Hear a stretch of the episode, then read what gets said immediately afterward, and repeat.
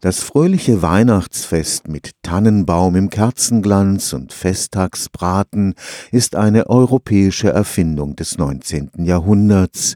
Der Heiligabend im Mittelalter war noch stark von den vorchristlichen Bräuchen rund um die Wintersonnenwende geprägt. Die zwölf Nächte vom 25. Dezember bis zum 6. Januar waren die sogenannten Rauhnächte.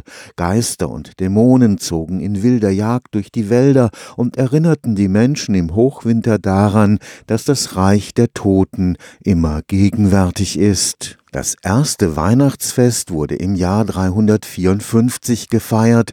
Der römische Kaiser Theodosius I. machte das Christentum zur Staatsreligion und legte den 25. Dezember als Geburtstag Christi fest. Die Kirche versuchte von Anfang an, die Heiden zum Christentum auch dazu zu bewegen, dass alte heidnische Bräuche eben dann mit dem christlichen Gedanken verbunden wurden. Diese Tage rund um die Wintersonnenwende sind ja in vielen antiken, auch orientalischen Kulturen wichtige Festtage. In Rom wurde ein Fest zu Ehren des Saturn begangen. Die Germanen hatten das Julfest, das Mitwinterfest.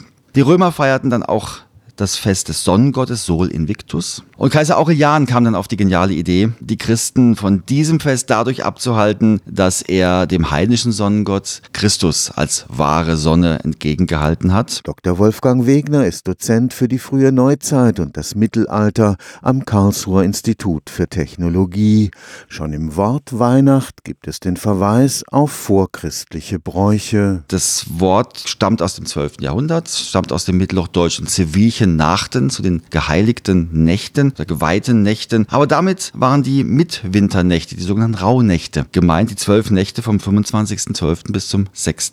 Januar, in der die Germanen glaubten, dass die Dämonen und die Hexen herauskämen, dass man sie sehen könnte und dass sie eben unter anderem mit Feuer, mit Ausräucherungen, aber auch mit lärmenden Umzügen bekämpft werden könnten. In diesen Tagen gab es auch den sogenannten Julfrieden. Waffen sollten ruhen, persönliche Streitigkeiten wurden beigelegt, also auch da der Friedensgedanke, der auch das Christentum hat, ist aber auch da vorher schon vorhanden gewesen. Wachs war im Mittelalter teuer, so brannten Kerzen vor allem in den Kirchen. Das war ein relativ dunkles Weihnachten und nicht so wie heute. Beim Essen sollte man auch nicht vergessen, was heute auch kaum noch jemand weiß, dass ja von dem 11. November bis Weihnachten Fastenzeit war. Am 23. und 24. Dezember, das waren die Tage des größten Fastens, da war also wirklich nur Brotsuppe, getrocknetes Brot erlaubt. Es waren auch keine Feierlichkeiten erlaubt, kein Tanzen, gar nichts. Und am 25. Dezember, das war dann im Prinzip der Tag, wo dann das Fasten beendet war und dann wurde ein großes Festmahl gemacht. Was dann am 25. Dezember zum Festmahl aufgetischt wurde, hatte immer auch eine symbolische Bedeutung.